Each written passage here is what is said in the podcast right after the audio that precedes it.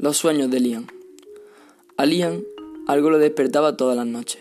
Desde que murió su abuela, con la que se había criado, nada era como antes.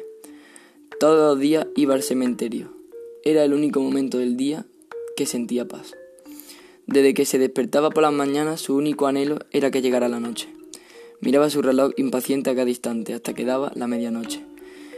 Como en un ritual se metía en la cama convencido de que ese algo que lo despertaba era su abuela. Alguien en clase le había, le había comentado que cada vez que visitaba el cementerio, el espíritu de ella marchaba con él y lo acompañaba durante todo el día.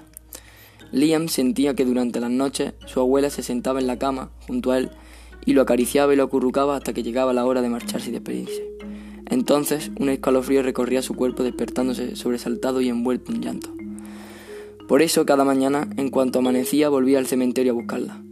Cuando la volvía a sentir junto a él, podía marcharse en paz, y aliviado aunque todo, fue, aunque todo fuera por poco tiempo, le susurraba, abuela, no me dejes.